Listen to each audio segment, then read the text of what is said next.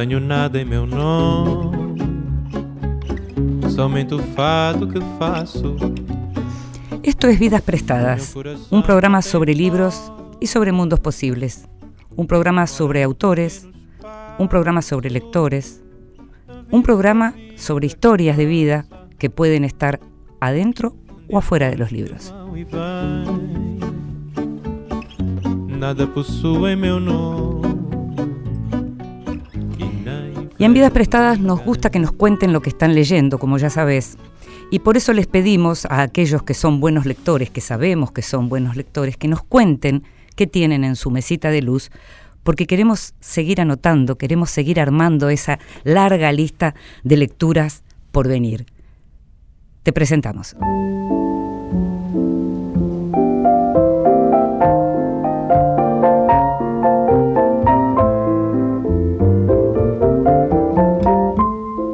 Mesita de Luz. Grandes lectores nos cuentan qué están leyendo.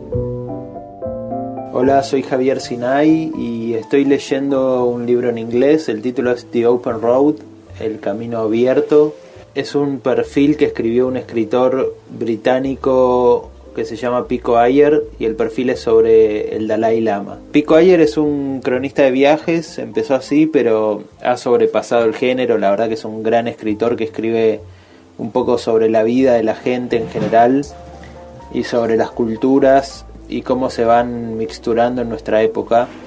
Y en este perfil del Dalai Lama lo que hace por un lado es contar quién es este hombre, que es una figura icónica de nuestro tiempo, pero es un perfil interpretativo y ensayístico, ¿no? Es más bien una mirada al budismo en la que se mezcla religión, política, ciencia, tecnología, espiritualidad. Y mm, el tema es que mm, Pico Ayer va desmenuzando capa por capa al Dalai Lama y lo analiza en una profundidad bastante eh, interesante, ¿no? bastante admirable. Está escrito, la verdad, con un tono muy, muy suave, que uno imagina que es el tono que tiene el propio Dalai Lama, ¿no? Eh, la verdad que es un librazo y Pico Ayer es hoy por hoy uno de mis autores favoritos. Gracias, saludos. Escuchábamos a Javier Sinay, periodista, autor. Es el autor de aquel libro Los crímenes de Moisés Ville, que tal vez recuerdes que había salido en, Tusquets. Y su último libro es Camino al Este, que es un viaje hacia Europa y Asia, un viaje interesante. Son 15.000 kilómetros que recorrió Javier Sinay. Esto es verdad, es una crónica. 15.000 kilómetros que recorrió yendo en busca de su novia, hoy esposa, Igashi. Javier Sinay entonces nos recomendaba esta biografía del Dalai Lama, un material diferente. Como ves, nos gusta hablar de ficción, nos gusta hablar de no ficción, nos gusta hablar de libros. Seguimos en Vidas Prestadas.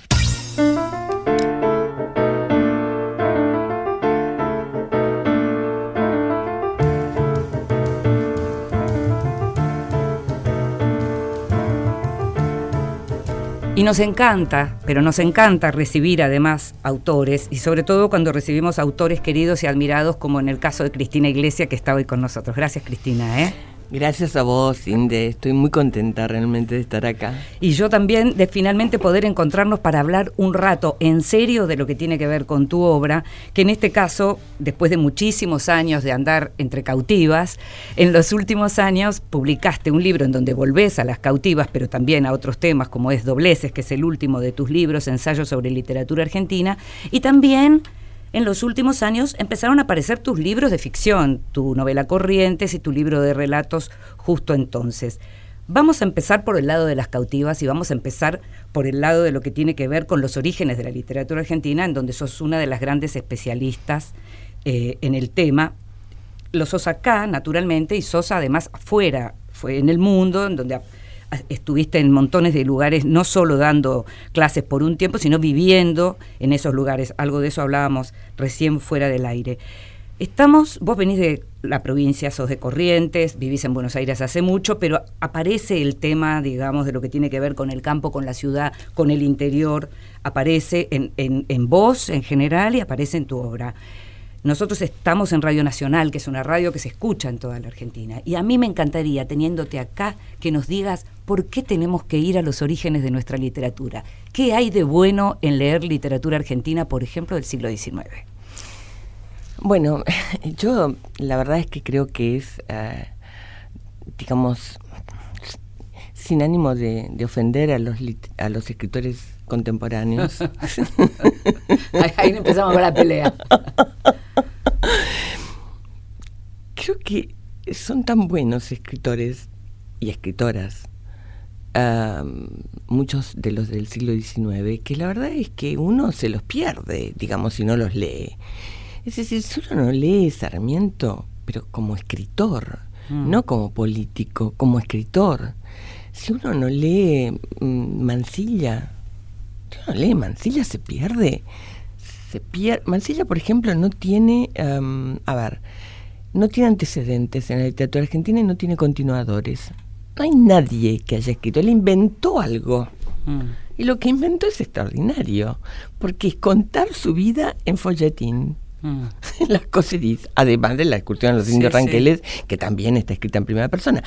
Entonces, digamos, desde el punto de vista de uh, entender el fenómeno. O sea, Mansilla hacía literatura del yo mucho antes del yo, pero además del yo en los periódicos. Claro. Escúchame, él eh, se intercambiaba, intercambiaba eh, cartas con las lectoras que le decían, bueno, ¿y por qué? ¿Esto cómo sigue? Sigue por acá.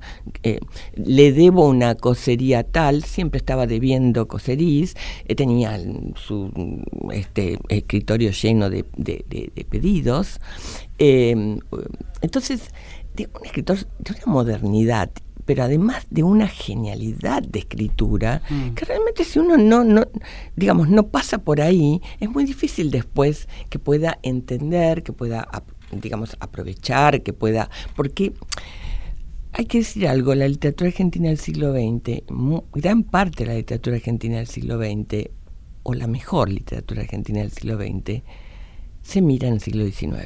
Mm. ¿De quién, ¿En quién pensás? Mira, pienso en Sama. Mm. Sama. De Di Benedetto.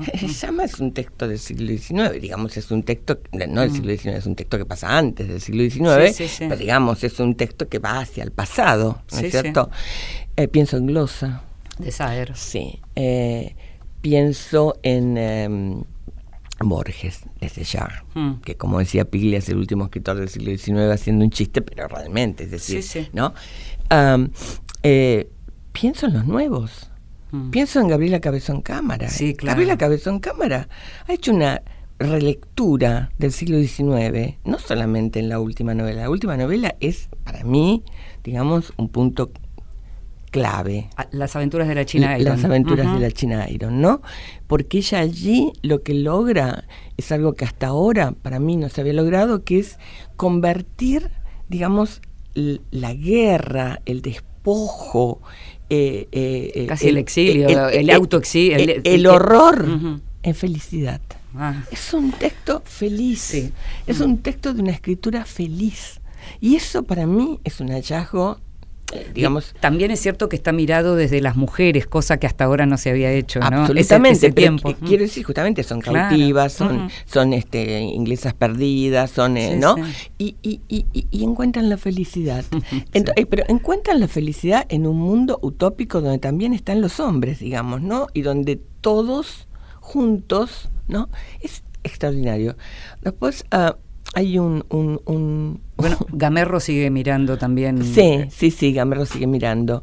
Con una mirada más, yo te diría más intelectual, ¿no? Em, hay un chico mm, joven que se llama Michel Nieva, que a mí me gusta mucho lo que está haciendo. Em, sueñan los gauchoides. no, no, no. Con ovejas eléctricas. Sueñan los androides con, con gauchoides. Bueno, es fantástico, es fantástico. Y ahora tiene otro nuevo, ¿no? ese me gustó mucho porque, em, digamos, lo que hace es trabajar con eh, la idea de, bueno, alguien que puede encargar un gauchoide, también se puede encargar un kirchneroide, también se puede encargar un peronoide, también se puede encargar, ¿no? Entonces, y es como un, autómata que funciona de acuerdo a, digamos, toda una tradición que está detrás, eso viene en las instrucciones para que el humano pueda usar el androide, el gauchoide en este caso, ¿no? Bueno, ese es un relato. Después tiene otro relato sobre Sarmiento Zombie, que es una cosa extraordinaria, ¿no? Una, una librería en Buenos Aires donde dice, en esta librería, Domingo Faustino Sarmiento sigue siendo presidente de la República. Es muy bueno. Aparte, porque hay una secta ahí que tiene a Sarmiento congelado. No, no. Entonces, vos fíjate, vos fíjate cómo, cómo el siglo XIX está. Muy bueno. está claro, todo el tiempo, claro. ¿no? Y esta es gente que leyó. Sí. Esta- eh, lo que quiero decirte es que para mí estos escritores jóvenes y no tan jóvenes, ¿no? Bueno, Piglia desde ya era un gran lector de Sí, literatura del siglo. XIX, ¿no? Un gran lector. Pero yo te pregunto, yo no soy ni escritora ni crítica y quiero ver que, cómo empezó mi literatura, la literatura de mi país. Y al mismo tiempo tengo miedo de no, de no entenderla, de no entretenerme. ¿Por qué empiezo?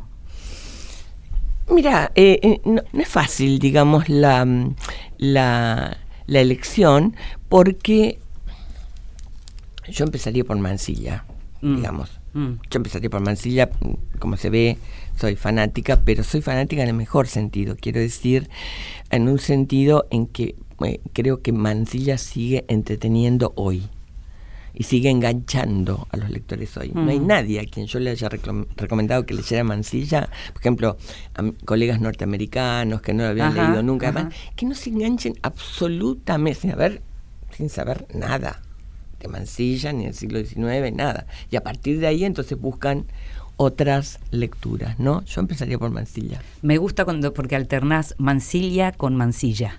Claro, porque Mansilla es para los porteños. y mansilla seguís diciendo como si todavía Yo nunca, estuviera- nunca pude, pude sacarme la L, la verdad que nunca pude sacarme la L. No te sacaste la L ni siquiera viajando mucho. No, Eh, en tu libro, no. por ejemplo, en Justo Entonces, es un libro de relatos muy breves que son casi como crónicas, como crónicas brevísimas, apuntes de viaje, muchos de ellos desde las barras de algún bar de alguna ciudad importante como Nueva Orleans. Eh, ¿Qué, qué te gusta de hacer ese tipo de descripciones? ¿Qué te gusta de hacer ese tipo de, de- de- de postales? Porque son como postales en un punto, ¿no? Sí, pero son postales donde hay siempre alguna pequeña revelación, digamos así. Sí. ¿no? Es decir, em, eh, yo creo que mm, eh, lo que me gusta es em, relatar eso que no solamente lo que veo, sino que intuyo que puede pasar y pasa en mi relato, al Mm. menos, que es un relato ficcional, eh, mientras lo estoy mirando, ¿no? Eh, me gusta mucho eso, es decir, yo me muevo mucho y, es decir, me muevo, quiero decir, viajo bastante, pero cuando viajo no me muevo demasiado, me instalo bastante en las ciudades. Ah, hay ciudades que fueron para mí centrales, París, Lille, em, eh, Nueva Orleans, eh, Roma, em, en sentido de, de- de- de- de lugares donde he estado viviendo mucho tiempo. Berlín, Mm. Berlín es otro lugar donde estuve mucho tiempo. En todos lugares en donde además estuviste, se- seguiste trabajando literatura argentina. Siempre. Porque Lo es tu tema. único que trabajo, Mm. Inde, yo como digo, no salgo del territorio nacional. y todo el mundo me pregunta, pero ¿das clases en inglés, en, en, en, en italiano? En- no, no, siempre en español, porque son ellos los que tienen que conocer la lengua. Es decir, Mm. tienen que tener un nivel muy alto de, de- de español, pero en los departamentos de Romance Language o en el departamento de eh, eh, al- en Roma 3, donde enseñé muchos años, en el departamento de estudios americanos, que para ellos incluye, por Sí. supuesto, Estados Unidos, Ah. eh, o, mm, qué sé yo, en Lille, Sí. eh, donde estuve muchos años, gané de hecho un concurso, y eso hizo que tuviera que ir cuatro años seguidos a Lille y vivi- vivir en París y Lille.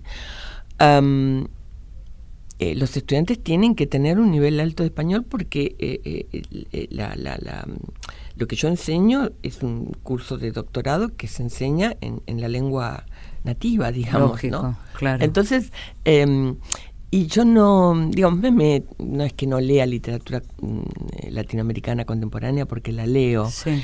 pero mm, mm, no salgo del, del- de- eh, digamos, eh, no salgo de los límites de la nación. De todos modos, por lo que comentás, independientemente de que tu especialidad es el siglo XIX, recién mencionabas a muchos, incluso a algunos que yo no conocía, eh, evidentemente lees también. No, leo todo el tiempo literatura literatura contemporánea, contemporánea claro. argentina. Lo que Mm. quiero decir es que me interesa mucho la literatura argentina, porque es una literatura muy potente. Es, yo, yo, mm, viste, no quiero eh, pecar tampoco de, de chauvinista, pero la verdad es que es una literatura de una potencia ahora mismo. La cantidad de talleres, la cantidad de gente joven. Los jóvenes antes querían tener una banda de rock, ahora quieren escribir. ¿Vos decís que eso es más, que es más, se ve más ahora eso? Sí, ahora quieren escribir. Mm. Antes querían cantar, tocar, que, que está bárbaro. Me parece genial lo que querían antes también. También era creativo, también tenía que ver con la, con la, con la música, con la composición, con las letras. Pero ahora quieren ser escritores. Y este querer ser escritores o escritoras es algo muy bueno para una sociedad. Es una sociedad donde todo el mundo quiere escribir y ser, ser, estar vinculado con la literatura. Bueno, no se puede pedir algo mejor. Entonces, esto es como una reserva. ¿viste? Recién decías escritoras, escritores, lo decís varias veces. eh, eh, ¿Qué pensás del lenguaje inclusivo? Ay, la pregunta fatal. Mira, sí. No, lo que pasa es que yo en la literatura, en, en mi escritura literaria, eh, no lo voy a usar. No lo voy a usar nunca. Eh, entiendo que es una necesidad del momento, entiendo que es, eh, me pasó formando parte de, am, digamos, grupos que se armaron por WhatsApp, vinculados con eh, eh, reunirnos, digamos, las escritoras o las que teníamos que ver con trabajo en el libro y demás. Eh, me pasó que hubo discusiones sobre los nombres que yo misma proponía y demás, ¿no? Y como, como Entiendo que tiene que ver mucho con la oralidad, entiendo que tiene que ver mucho con, eh, digamos, eh, eh, a ver, ¿cómo podríamos decir? Con la posibilidad de que nadie se sienta excluido. Y eso me parece extraordinario. O sea, que nadie se sienta excluido en el lenguaje me parece extraordinario. ¿Usás Ahora, todes? ¿Usás no, todes no, alguna vez? no, Nunca. No, no, no. Yo no lo uso. Es decir, yo uso todas y todas. mm, uso la X cuando mando un mail Ah, para, ¿sí? para un conjunto, digamos. Uso la X. Con mis nietas, que son las que me explicaron, eso es una maravilla, es decir, que mi, mi nieta de 14, mi sobrina nieta de, eh, de 15, mi sobrina nieta de 14, me hayan dado una cátedra sobre qué era yo, es decir, una mujer cis, sí, sí, y con la explicación de CIS que viene de tal cosa y no no todo todo todo con un gráfico no para que fuera para que la Hay que tomar nota. para que la abuelita no se perdiera. Bueno eso a mí me parece un momento extraordinario del feminismo es decir, me parece que esta, esta generación de chicas de 14, 15, 16, también las otras, porque ten- yo tengo una nieta de 20, otra de 18, otra de 15, Mm. nietos de 15, un nieto de 15, que digamos, le tengo un poco de lástima por, Por el e- por esta momento. situación. Claro, porque viste, qué sé yo, nunca, bah, en fin, él entiende todo, pero, pero no es fácil acceder a la... a Es la hora de las chicas. Y no es fácil el momento de acceder a la sexualidad, a, los encuentros, a las cosas en, en este contexto para un varón. Miedo de moverse, claro. Miedo de moverse, no saber cómo, no saber Mm. cuáles son los códigos, Mm. ¿no? Nos Eh, tenemos que ir a una pausa, pero Sí. enseguida volvemos, no solo con este tema, sino que quiero que hablemos de la novela de detectives en relación con Esteban Echeverría. bueno, cómo no.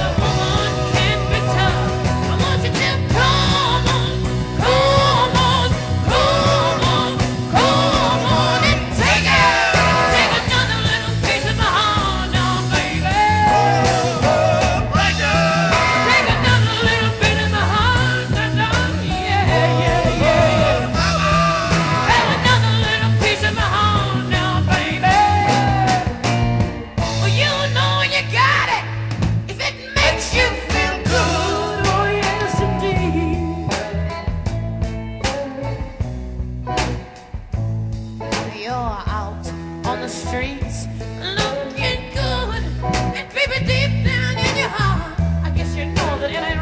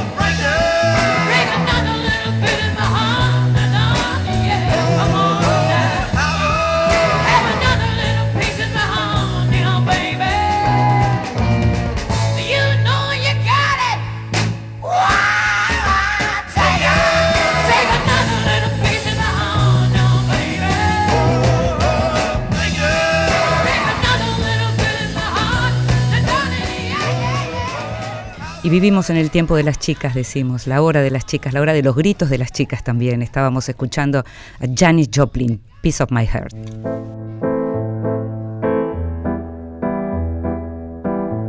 La escondida. Es tiempo de descubrir grandes autoras.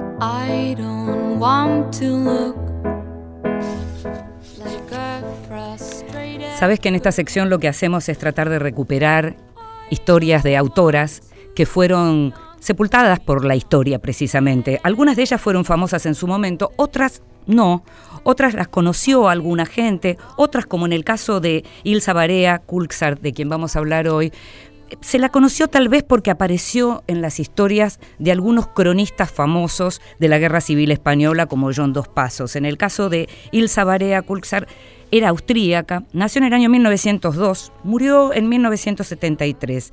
Ilsa estaba casada con un señor que se llamaba Kulksar de apellido, que también era austríaco.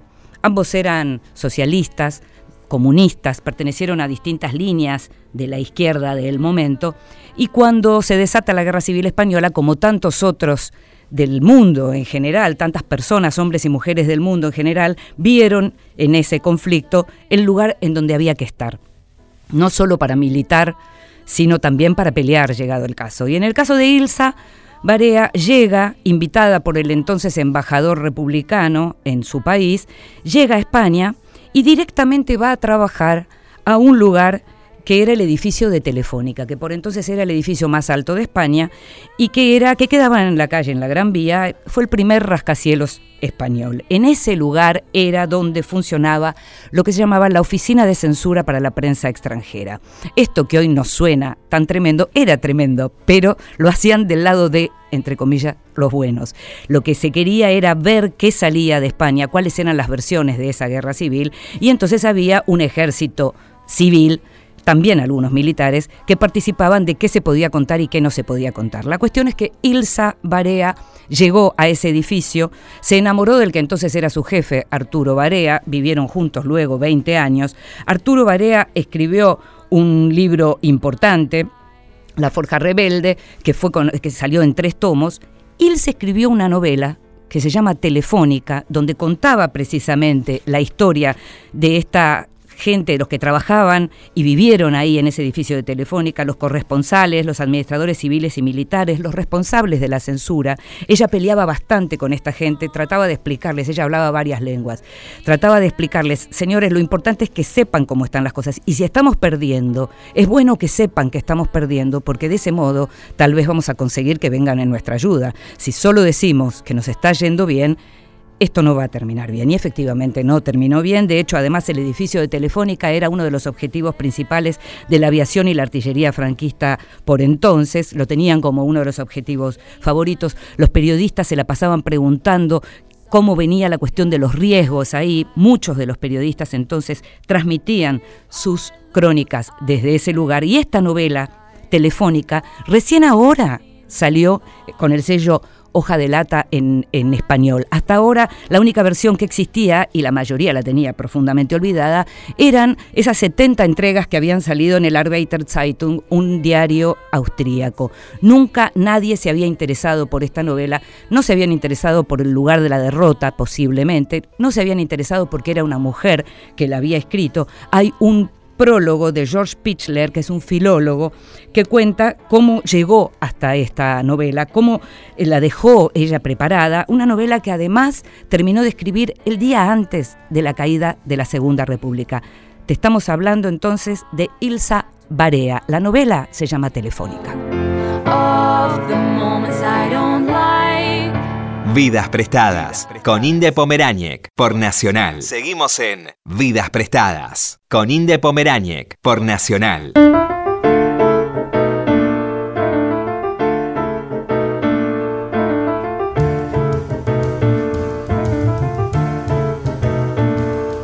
Y seguimos en Vidas Prestadas, nuestro programa de Radio Nacional que también podés escuchar, si no lo podés escuchar los miércoles de 22 a 23, sabés que el programa se puede seguir escuchando no solo en la página de la radio, sino también en cualquiera de las plataformas que tiene podcast. ¿Por qué somos podcast? También porque estamos hablando con Cristina Iglesia de literatura del siglo XIX, pero estamos también en la más absoluta contemporaneidad.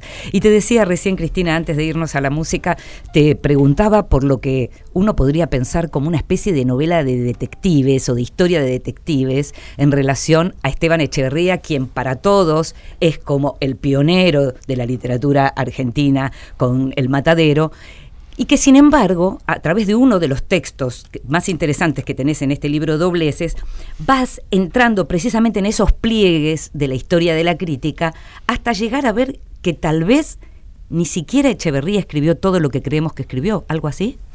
Sí, algo así. En realidad fue eh, impresionante lo que a mí me pasó como, como, como crítica con Echeverría, porque yo también eh, había caído en, la, en las redes de Gutiérrez, ¿no? Desde ya me incluyo. Yo había escrito, por ejemplo... El albacea de Echeverría. El albacea de Echeverría, el que lo creó, ¿no? El que creó el, el personaje. que lo creó, el que creó el personaje, el que lo acompañó desde el primer momento, dijo, este hombre tiene que ser nuestro poeta nacional. Y le escribía diciéndole, Eh, tenés todo que el tiempo. serlo. No, no, no, nunca, nunca un intelectual estuvo más presionado, digamos, en ninguna época para hacer algo Mm. que Echeverría, ¿no? Es patético, es, es, es trágico el personaje. Bueno, pero quiero decir, yo caí hasta tal punto que ten- eh, lo digo porque la frase me encantaba. Yo escribí un texto sobre el matadero que tiene que ver con, con, con este mm, Lamborghini, qué sé yo, que a mí me sigue gustando el texto, ¿no? Pero en un momento digo, el matadero fue escrito al pie del estribo y me parecía una frase lindísima, ¿no? Mm. ¿Por qué? Porque le creía a Gutiérrez que decía que el matadero fue escrito justo cuando Echeverría estaba huyendo Mm, al exilio, ¿no? Mm. Entonces al pie del estribo, ¿no? Mm. Bueno, que no, no, no se sabe cuándo lo escribió ni, ni nada. Porque mm, lo que me pasó a mí es que dije, ay, Echeverría, otra vez sopa. Y cuando empecé a trabajar con Echeverría, Ujú. y eh, de a poco, lo primero que me llamó la atención es que eh, el, la, mm, eh, digamos, el, el- el libro más serio sobre Echeverría, mm, como con la vida y todo, que es el de Félix Weinberg, Mm, está escrito en potencial. Mm, Cuando yo empecé a ver que todo era potencial, Inde, Mm. es decir, que no había afirmaciones posibles y que todos habíamos tomado ese potencial como una afirmación objetiva, yo dije, pero ¿cómo? ¿Qué puede ser? No sabemos qué hizo. No sabemos qué hizo en España, en, en- en Europa, no sabemos qué cursos tomó, no sabemos cuándo volvió, no sabemos cómo vivió, no sabemos, no sabemos ni siquiera dónde están su, su- sus restos, digamos, para, para, para llegar hasta el final, ¿no?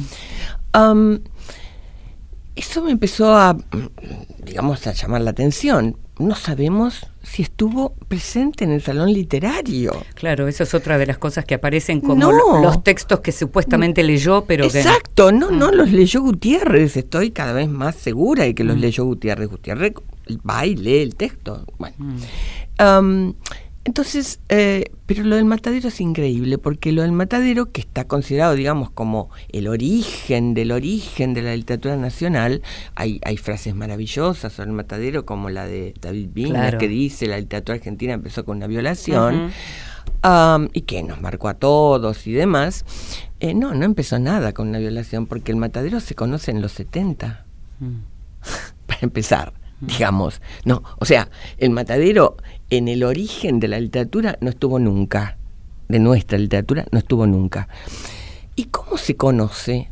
Cuando mm, Gutiérrez va armando ese enorme corpus que es las obras completas de Echevarría y dice que él está ahí entre papeles y demás, buscando cosas y va encontrando y demás, y de golpe encuentra lo que él llama la joya del archivo, ¿Qué es la joya del archivo? El matadero. Y el matadero lo pone en circulación en los 70, Gutiérrez, y lo pone en circulación con una larguísima nota, que te diría que es más larga que el texto, más extensa que el texto, una nota al pie que es más extensa. Que intenta explicar, digamos. Que no solamente explica el momento en que lo escribe, la mano temblorosa que ve en el papel y demás. Ahora, el papel, el, original del matadero no lo vimos nunca. Mm. ¿Entendés? Gutiérrez, que juntaba cuanto papel le llegaba, porque el archivo Gutiérrez es lo más extraordinario y fue publicado por el Congreso. Mm. Eh, eh, digamos, Gutiérrez es además un archivista, es un tipo genial, pero que junta todos los papeles. De Echevarría no hay nada. Te voy a preguntar algo muy salvaje, Cristina Iglesia. ¿El matadero lo escribió Gutiérrez?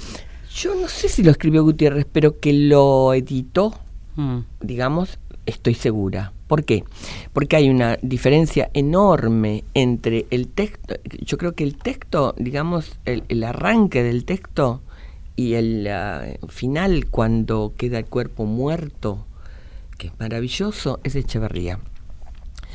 Pero después de eso viene algo que no tiene nada que ver con el texto, que es una explicación doctrinaria, eh, digamos que refuerza la interpretación política contra el racismo, que es, eh, digamos... Gutiérrez quiso ser más Echeverría que Echeverría. Que fue un final, que, es un final, digamos, claro, porque se le escapa este texto a Gutiérrez, es como un texto, es muy lindo, es muy fuerte y al mismo tiempo le parece que no es lo suficientemente antirrocista. Entonces él pone toda esta explicación. Pero para mí lo más interesante es que hay una larga correspondencia entre Echevarría y Gutiérrez, que sí está guardada, y entre Echevarría y sus contemporáneos, donde él habla todo el tiempo de lo que Gutiérrez le exige hacer, que es el gran poema nacional.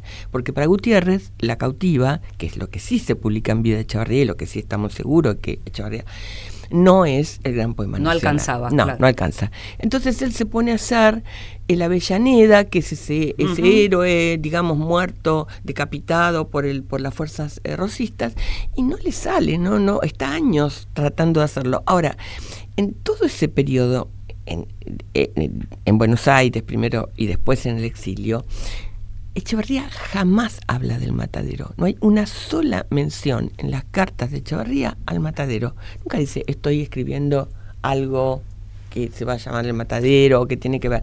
Todo el tiempo habla del Avellaneda, de sus esfuerzos por componer este poema. Mientras te escucho hablar, me imagino, por ejemplo, una ficción en donde Gutiérrez le llevaba todos los días una obra que se llamaba El Matadero y le decía, seguí escribiendo, ponete a escribir esto, deja eso que estás haciendo y seguí con esto, por favor. Por favor. Ahora, em, em, es muy interesante porque hay muchos textos sobre mataderos en ese momento.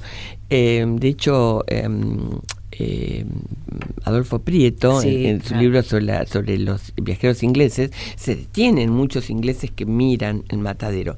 Pero otra cosa que quiero decir de Echevarría, que descubrí y que me parece importantísima, ¿por qué Echevarría era tan famoso y por qué, digamos, famoso sin obra, digamos, y por qué Gutiérrez piensa que puede realmente ser el poeta? Señorita, ¿puedo? Sí. ¿puedo?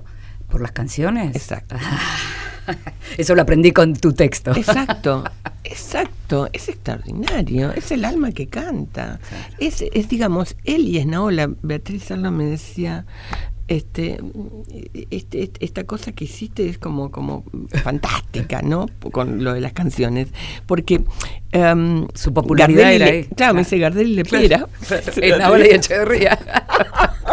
Muy buena, muy buena. Bueno, porque claro, ahí me doy cuenta que lo que, digamos, eran estas canciones de amor, canciones que no tenían nada que ver con, con viste, con, con la nación, con la fundación de la nación, con nada de eso y que las bailaban y las cantaban los rosistas y los unitarios, hasta el punto que Naola se queda en la Argentina, Echeverría se va. Sigue siendo músico del rosismo. Claro. Y, los, y, las canciones de Echeverría se siguen cantando. Claro. ¿Entendés? Entonces, este trabajo con la letra popular, este orillero de Borges que era Echeverría, porque era eso. era eso, ¿no? Al que el viaje a Europa, según, según Gutiérrez, lo salva mm. de un destino orillero y lo, lo, lo vuelve culto, lo digamos, ilustra. lo ilustra. Eh, interesante también ahí, ¿no? Esa cosa. Eh, no dejó nunca de ser un, un- un poeta, un, un- compositor. Ahora, popular. ¿cómo le molestaba la crítica, no? A Echeverría y qué bronca No, le tenía a los periodistas. terrible. No, no, no, terrible. La, la, la cosa contra los periodistas es, eh, claro, porque yo creo que, digamos, entre la presión de ser, digamos, el poeta que exprese a toda una generación. Vos fíjate, yo pongo ahí cartas que le mandan desde distintos lados, usted tiene que ser, usted tiene que ser. Yo me imagino el agobio, ¿no? Y si encima, a- además de eso, mm, vos publicás algo y tenés una crítica terrible, porque en realidad que no eran buenas. Lo primero que él escribe que es realmente importante, interesante, es La cautiva, ¿no? Sí, no, sí. no, no, no es el gran poema, pero ahí hay algo, ¿no? Ahí Mm. hay algo realmente en La cautiva. Y eh, entonces, em, pero antes de eso, no. Entonces, em, las críticas son demoledoras, porque ni siquiera era que, digamos, alguien podía decir, bueno, acá está surgiendo un buen poeta. Eh, y él am, tiene esa cosa eh, contraria a todos los intelectuales de la generación del 37 y de todo el siglo XIX. Es el único que dice, yo nunca voy a ser periodista. el único. Inde, Mm. el único. Eh, es decir, los demás todos pasan por el periodismo, absolutamente. Él es como si dijera, bueno, ah, sí, me criticaron, bueno, acá se ¿Saben terminó. qué? ¿Saben Claro. qué? Acá se terminó, a nadie le importó. Francamente no le importó a nadie. Nos tenemos que, tenemos que terminar, pero no quería dejar de preguntarte, porque cuando uno lee eh, en tus textos, tanto en los críticos como en los textos de ficción, ve claramente como una voluntad de llegar a un lector. Hay una voluntad de llegar a un lector. Más allá de que tus textos críticos sean para los estudiosos y los investigadores, te ocupás de que sea una lengua que pueda eh, llegar a un lector. Es así. Es así. A mí lo que me interesa es que lo que yo escribo se disfrute. Es decir, para mí la crítica es, yo siempre digo, yo escribo siempre en la compañía de un gran escritor o de una gran escritora. Me cuesta mucho escribir sobre escritores que no son buenos. Ese es un problema. Hay gente que lo hace y yo agradezco, pero yo siempre me siento acompañada por un gran escritor.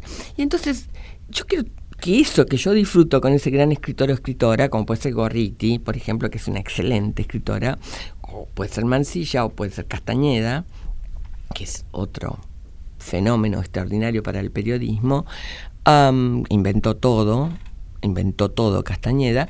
Bueno, yo creo que eso, ese entusiasmo que a mí me suscita esa figura, esa manera de escribir, ese modo de ver el mundo, lo puedo compartir y para compartirlo, no solamente el entusiasmo, sino también la forma sencilla de llegar, ¿no? Te agradezco muchísimo. ¿eh? Bueno, yo a vos, yo a vos, gracias. Gracias.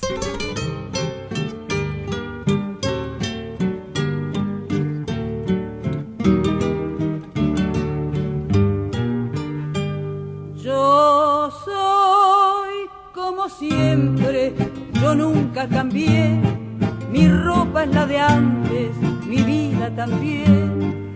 Por eso de pronto me cuesta creer que seas la misma, la misma de ayer. Parece mentira que todo de un golpe se pueda romper. Parece mentira que el sueño más puro nos quiebre la fe. Te miro y no sé, me cuesta creer que seas la misma que quise una vez.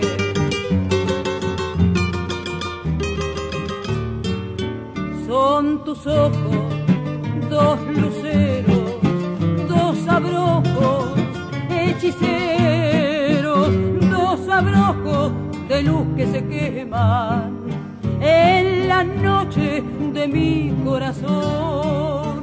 Son mis penas, cien tormentas, son mis penas, cien condenas, cien condenas de horror que encadenan mi vida perdida tras de tu amor.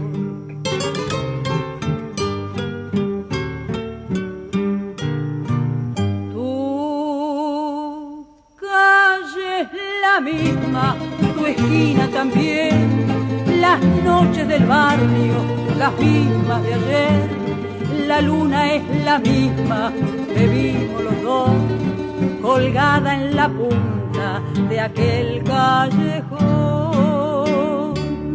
Sí, todo es como antes y nada ha cambiado si todo es igual. Parece mentira que solo tu vida pudiera cambiar. Te miro y no sé me cuesta creer que sea la misma que hice una vez.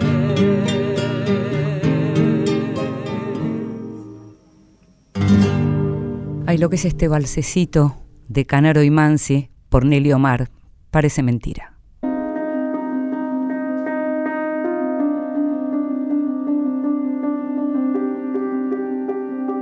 En voz alta.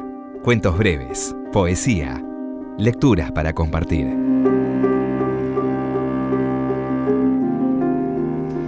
Y sabes que tenemos otra debilidad y es la lectura en voz alta. Y también le pedimos a gente que le gusta leer en voz alta que nos hagan ese favorcito y nos lean no solo hay que leer en voz alta a los chicos, también tenemos que leernos en voz alta entre nosotros. Y en este caso le pedimos a Francisco Vitar que va a leer un fragmento de una novela de César Aira, de los fantasmas. El fragmento en su momento en una antología que hicieron Raúl Brasca y Luis Chitarroni lo titularon El Sibarita Indiferente. El Sibarita Indiferente, César Aira. En términos generales había sido un año memorable, de trabajo y relativa abundancia. De eso no podía quejarse. Inclusive podía decirse que fue un año de felicidad, aunque para eso se necesitaba que pasara cierto tiempo y poder verlo con más perspectiva. Todavía ni siquiera había pasado. Faltaban unas diez horas para ser justos. De modo que Raúl Viñas había puesto a enfriar 14 botellas de vino tinto con un sistema de su invención, o mejor dicho, descubierto por él. Consistía en acercarse decididamente a un fantasma e introducirle una botella en el tórax. Ahí quedaba, en un equilibrio sobrenatural. Cuando la iba a buscar dos horas después, por ejemplo, estaba fría.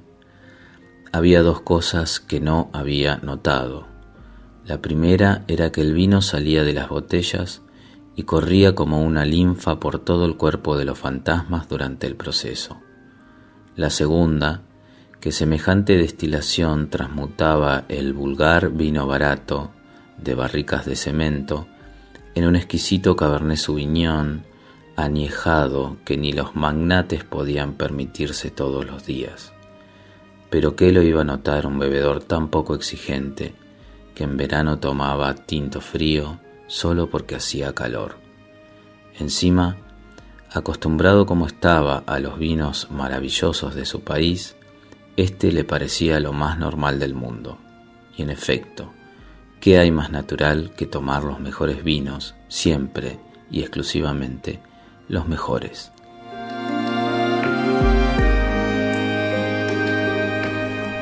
Escuchábamos a Francisco Vitar poeta santafesino, narrador santafesino. Su último libro es un libro de cuentos precioso que se llama Teoría y Práctica y fue editado por Tusquets.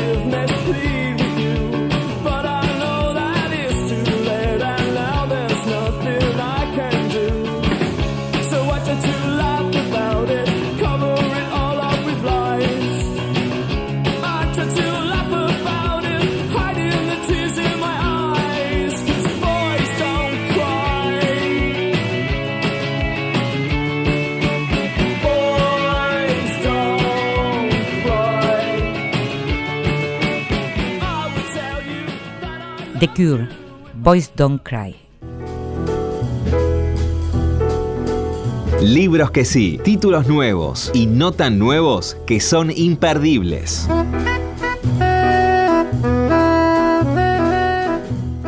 El otro día se me ocurrió que mi debilidad no es ser mujer, sino ignorar qué clase de mujer soy. Dice en uno de sus textos Margarita García Roballo. El texto está incluido en este volumen que se llama Primera Persona, un libro publicado por Marea y que reúne algunas de las crónicas de Margarita. Margarita es una escritora y periodista, cada vez más escritora, cada vez un poquito menos periodista, que colombiana que vive en la Argentina ya hace muchos años. Nació en Cartagena, trabajó con García Márquez en la Fundación Nuevo Periodismo y hace muchos años que vive en la Argentina y que publica también aquí y también en España se la lee. La novela anterior, de, el libro anterior era una novela, Tiempo Muerto, publicado por Alfaguara, un libro que fue recomendado en este programa por Andrés Duprat. Y ahora te, hablamos de primera persona, que como te decía, es la reunión de estas crónicas que ella fue escribiendo a lo largo de los últimos años en distintas publicaciones de Latinoamérica, en algunas incluso eh, eh, de Brasil, publicaciones de más largo aliento, periodismo, crónica, literatura del yo, como quiera, autoficción, como lo quiera llamar, de largo aliento, y con una lengua que es dulce y áspera a la vez, por las cosas que trata, los temas que trata. En un momento en donde estamos ampliando la mirada hacia lo que tiene que ver con lo que le pasa a distintas clases de mujeres, Margarita se detiene en un modelo, si se quiere, más clásico de la mujer. La mujer heterosexual que tiene relaciones con hombres, relaciones dificultosas con hombres, la mujer heterosexual que tiene una relación con un hombre y tiene hijos con ese hombre, lo que tiene que ver con las dificultades de la crianza, lo que tiene que ver con los mandatos como por ejemplo darle la teta al bebé, ese tipo de cuestiones son vistas desde una prosa extraordinaria como la que tiene Margarita y desde una problemática, que es esta problemática de la mujer contemporánea, y como te digo, está escrito de una manera que es realmente pura literatura. El libro se llama Primera Persona. La autora, no te olvides de este nombre, Margarita García Roballo. Árbol, hoja, luz. Aproximación. Mueble, lana, gusto, pie. Te marcas mirada. Nube loba de docal nos gusta Spinetta, sabes que nos gusta, nos gusta muchísimo, lo escuchamos seguido, lo programamos seguido, pero en este caso lo programamos porque hay dos libros que tienen que ver con Spinetta y que salieron recientemente.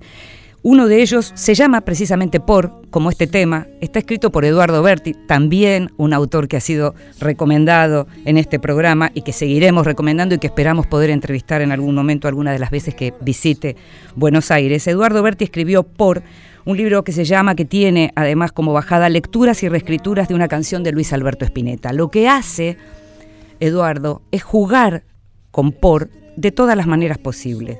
Es una de esas letras que justamente marcó la historia del rock nacional y de la poesía nacional, ¿por qué no? con este árbol hoja salto luz aproximación, que es el comienzo. A partir de ahí hace 47 miradas diferentes, 47 reescrituras, acompañado también de lo que es esta letra, en donde juega, por ejemplo, a buscar los antónimos de las palabras, a cambiar el orden de las palabras, a buscar en el diccionario las palabras que le siguen a estas palabras, a ir formando como un distintos juegos y al mismo tiempo hay un juego de cartas. Te permite la posibilidad de juntarte a jugar con Por de Spinetta, con la letra de Spinetta. Este libro se llama Por, Lecturas y reescrituras de una canción de Luis Alberto Spinetta. Fue editado por Gourmet Musical y lo escribe El Grosso de Eduardo Berti. Y otro grosso, que se llama Sergio Pujol, historiador de La Plata, gran historiador de la música, trabaja sobre la música y trabaja sobre la historia. Y las dos cosas las hace maravillosamente bien y las hace con una lengua argentina clarísima que sirve para que todos nos interesemos por los temas que él toca. Sergio Pujol escribió El año de Artaud, porque por este tema de Spinetta justamente está en este disco, en Artó, que es un disco que aunque figura de Pescado Rabioso, es un disco solista de Luis Alberto Spinetta, hecho con los músicos amigos que integraban eh, eh, el, grupo eh, Pescado Rabioso. El tema por además fue escrito por eh, Luis Alberto cuando todavía vivía en la casa de sus padres y fue escrito con Patricia Salazar. Patricia Salazar hace el aporte con algunas de, las palabras que aparecen en ese poema, en esa letra. Patricia Salazar fue la madre de los hijos de Spinetta y le contó tanto a Berti como a Sergio Pujol cómo fue escribir y cómo fue que eh, Luis Alberto Spinetta escribió las letras y la música de este disco clave para la música argentina, que es Artaud. El libro de Sergio Pujol se llama El año de Artaud, Rock y Política en 1973 y 1973, el año de la juventud maravillosa, del tío Cámpora, de la juventud peronista y los montoneros. Hay mucho para contar de ese año 1973 y si pensamos en las fotos de Sara Facio, pensamos en esas fotos y nos ponemos a leer el libro de Sergio Pujol y de a ratitos también miramos el libro de Eduardo Berti, lo tenemos al flaco con nosotros.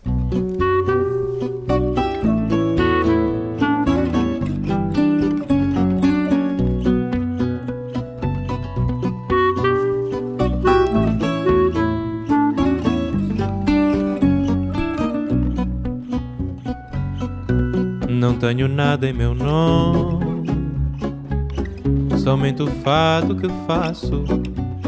Y terminamos este nuevo programa, esta nueva emisión de Vidas Prestadas, un programa sobre libros y sobre mundos posibles que nos gusta tanto, pero tanto hacer.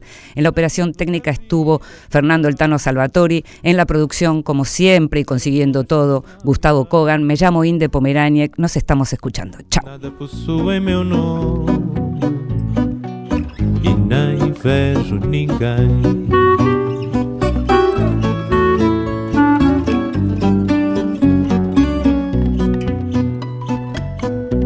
Não tenho nada em meu nome, é somente o fado que faço.